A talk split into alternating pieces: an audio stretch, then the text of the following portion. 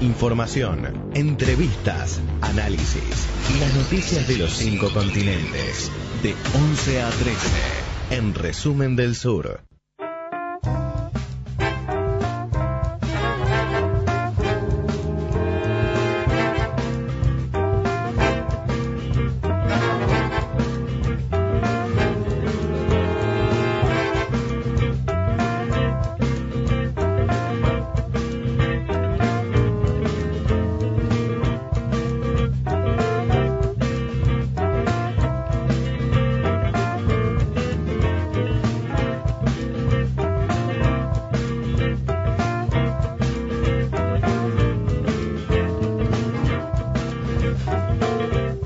Se viene la cumbre del G20 en Japón y Lucía Stutnis nos cuenta los detalles. Exactamente, se viene y es el 28 y 29 de junio en Osaka, Japón. Eh, salió un comunicado del Sherpa, es decir, del encargado de la cumbre del G20 en Japón, contando cuáles iban a ser los principales temas y cuáles no van a ser temas que se tomen en cuenta dentro de la cumbre. Eh, la reunión tan tan esperada entre Xi Jinping y Donald Trump efectivamente va a suceder, pero va a ser como puertas afuera de la cumbre del G20. Lo que dijo el Sherpa es específicamente que no se va a tocar el tema de la guerra comercial entre China y Estados Unidos, que es una cuestión de, de, bilateralidad que si bien afecta a todo el mundo, a todos los países que formamos parte de la OMC, eh, no es un tema a tratar dentro de la cumbre del G20 y que debería resolverse eh, de manera pacífica entre los dos presidentes. Bueno, un poco en Buenos Aires pasó eso, ¿no? Se fueron a comer a un restaurante. Hubo una cena que donde hubo unos acuerdos. Claro, hubo una cena y ahí definieron que tenían tres meses de tregua.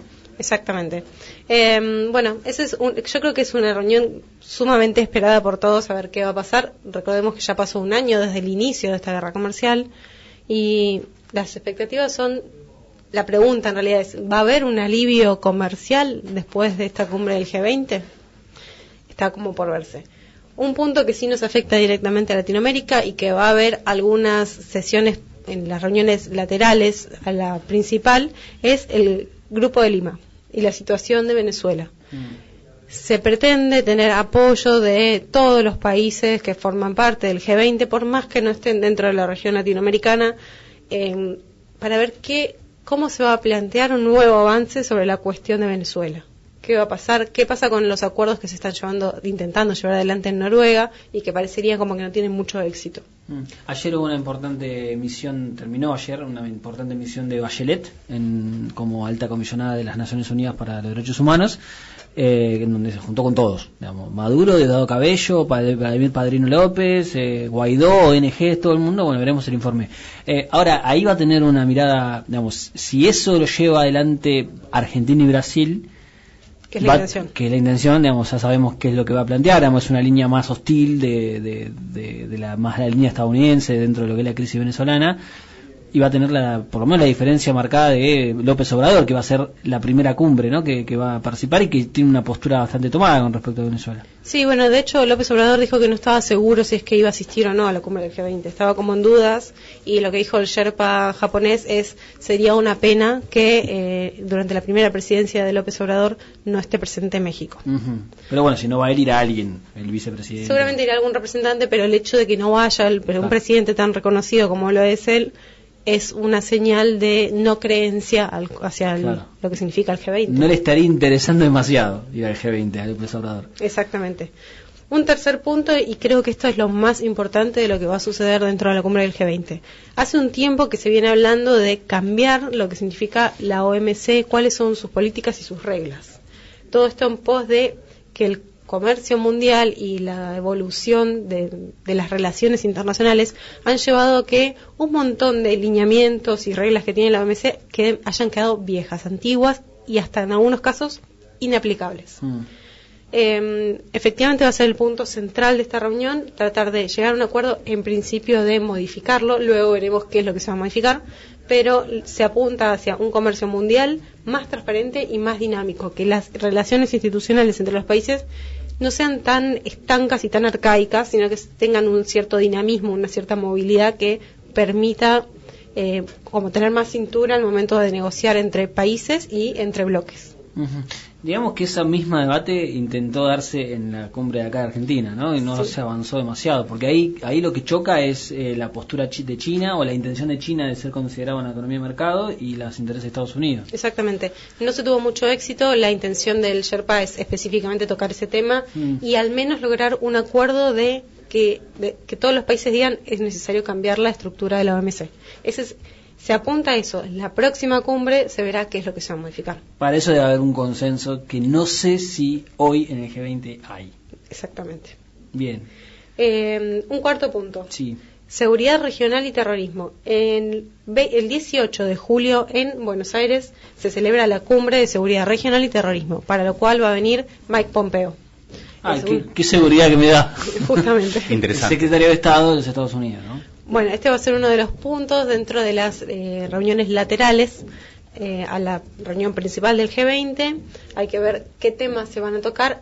Estamos muy cerca del 18 de julio, con lo cual me extrañaría que haya un cambio en la agenda, pero lo que se apunta es a mejorar las eh, medidas que hay en cuanto al terrorismo y la seguridad regional. Recordemos que por suerte en Latinoamérica no hay grandes em, grandes cuestiones relacionadas al terrorismo, pero sí en cuanto a la seguridad, entonces eh, apuntar un poco a las dos cosas y recordemos que el G20 es, eh, abarca los distintos continentes, entonces es necesario tocar temas que nosotros no los sentimos tan cercanos, pero que sí lo son en otras regiones del mundo.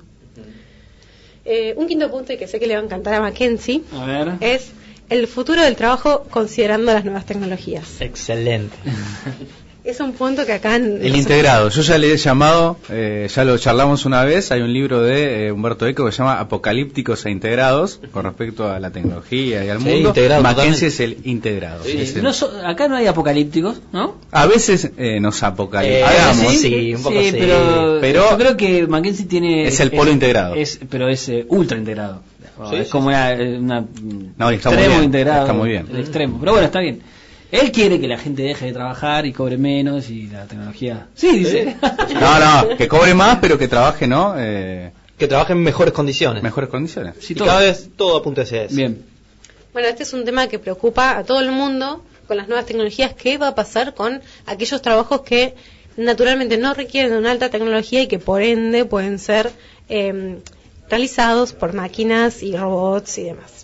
Es un punto clave dentro de la, La automatización que viene también lo podemos relacionar con el conflicto por el 5G. Exacto. Sin dudas, sin dudas eso va a estar como un, un punto central.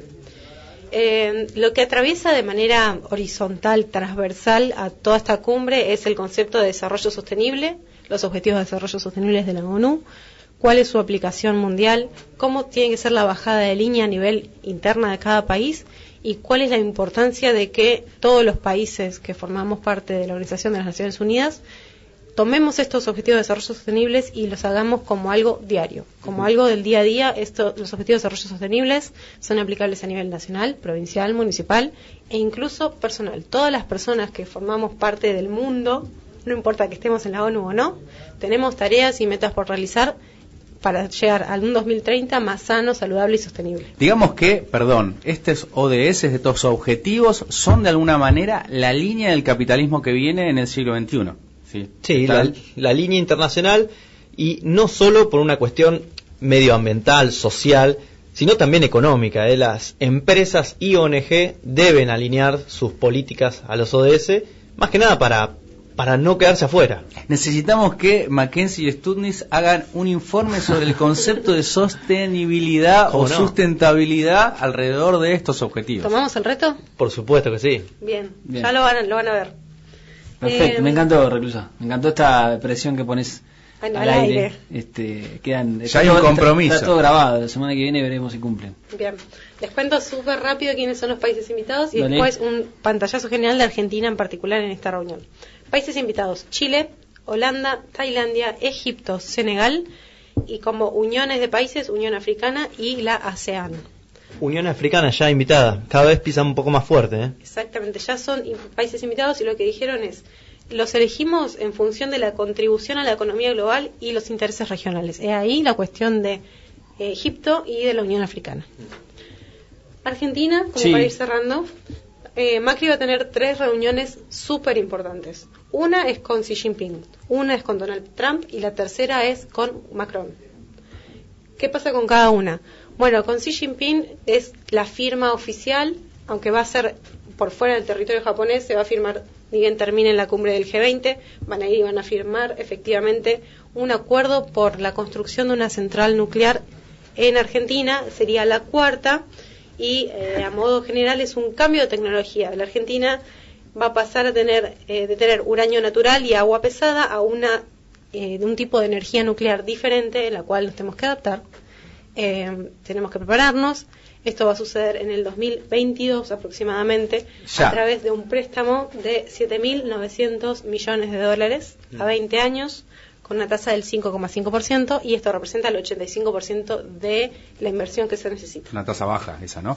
Muy baja. Eso también lo vamos a tomar más adelante, el tema de este desarrollo nuclear chino en Argentina, que no aprovecha la tecnología ya existente en la Argentina, que no es menor. Eh, Todo el Que desarrollo... son proyectos llave en mano, como se conocen. Sí, exactamente, que no aporta, no aporta demasiado a la Argentina y la Argentina tiene mucho trayecto, eh, aunque no parezca, en lo que es el desarrollo de tecnología atómica. Sí, somos, somos, eh, tenemos, somos uno de los pocos países del mundo que tiene tecnología propia, o sea, una continuidad de 50, 60 años de investigación en tecnología nuclear. Y esta planta que dice Lu, nada tiene que ver con eso, na- nada tendría que ver con Atucha y todos los investigadores que gastaron, invirtieron tantos años en, esa, en investigaciones de ese aspecto. Exactamente, de hecho se trata de eh, un uranio distinto, un uranio enriquecido, más similar a lo que muchas veces asociamos a la bomba atómica, pero no en la misma, en el mismo nivel de enriquecimiento del uranio. Claro. Eh, siguiente reunión importante, la de Mauricio Macri con Donald Trump. ¿Qué, qué es lo importante de esto? El apoyo que viene teniendo el presidente Mauricio Macri previo a las elecciones eh, de septiembre, de octubre-septiembre, eh, y cuál es la importancia del Fondo Monetario a través de este apoyo de Donald Trump en lo que significan las políticas económicas que está siguiendo adelante el país desde hace ya por lo menos los últimos dos años. Es el garante, Trump y Estados Unidos, de este esta, eh, apoyo financiero que el Fondo Monetario ha hecho a la Argentina. ¿no? Est- Estados Unidos es uno de los principales, eh, es el que presiona para que los préstamos salgan rápido y que haya, haya rapidez en ese sentido. Es casi como un garante que no firma. Exactamente. Y el último punto, la última reunión muy importante para Argentina, es eh, la reunión entre Macri y Macron.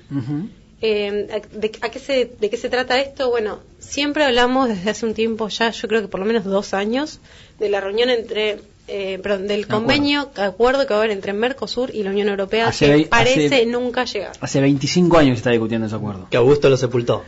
No, a ver, yo lo que lo que creo eh, y esto hay Pero varios muchos años hay, dijiste hay que- varios economistas eh, que la tienen más clara que, que yo y que escriben en ese sentido, eh, digamos, de hecho ahora salió ayer vi que salió una carta publicada de eh, sectores agropecuarios de los gobiernos en realidad levantando demanda de los sectores agropecuarios de Irlanda Mira, Pol- no quiero- Polonia seguro y no Francia quiero- seguro. No quiero de- decir cualquier cosa, así que lo voy a, este, Esos lo voy a tres buscar en países, dos segundos. los lobbies agropecuarios de eh, Francia, Polonia e Irlanda son los más fuertes en contra de lo que es el Mercosur. Francia. Porque tiene un esquema de subsidios tremendo. Carta de los líderes de Francia, Bélgica, Polonia e Irlanda al presidente de la Comisión Europea pidiendo que no aumenten las cuotas de carnes bovinas, porcinas y aviares, azúcar y etanol en el marco del acuerdo con el Mercosur. Eh, o sea, esta, esta, que, esto lo había dejado claro bien Angela Merkel en su momento y el propio François Hollande primero, Emmanuel Macron después, que hay una política de protección a ese sector que hace que eh, la Unión Europea o estos países no quieran que haya una firma de acuerdo de libre comercio y la única la única eh, posibilidad de que salga este acuerdo es que sea infinitamente desigual para el Mercosur. Es la única razón. De hecho, hay sectores, especialmente de, por ejemplo, de, no sé, el sector, eh, creo que el, Me causa infinitamente. Si es muy desigual, está bien. no, Sí, claro, infinita- eh, o más sea, o menos, se ¿no? inunden de productos importados eh, la, la- la Argentina en sectores que van a ser fuertemente perjudicados. Entonces, la única manera que sale es esa, con lo cual la, ventaja que tendría la Argentina o el Mercosur con ese acuerdo a mí no me termina de, cerrar. Tal vez este, se firme, yo no lo creo, sinceramente. No, no, de hecho las conversaciones que se vienen teniendo no son buenas. Eh, Brasil y Argentina realmente están apostando esto como incluso caballito de batalla para sus propias elecciones eh, internas, pero las perspectivas no son buenas y bueno, la razón principal por la cual Macri se reúne con Macron es tratar de llegar a un acuerdo con uno de los principales opositores, como bien comentábamos, eh, de este acuerdo. Bien, lo importante de la cumbre del G20 en realidad son las bilaterales. Veremos qué, qué reunión se lleva adelante y, y, bueno, en el caso de Argentina, qué termina acordando. ¿Cambio climático no...? Cambio climático sí, eh, igualdad de género también, Sí. oportunidad, pero está todo, esa parte está toda contenida dentro de lo que significan los objetivos de desarrollo sostenibles y la eh, analizarlos de forma holística. Bien, Luz, muchas gracias. Un gusto. Resumendelsur.com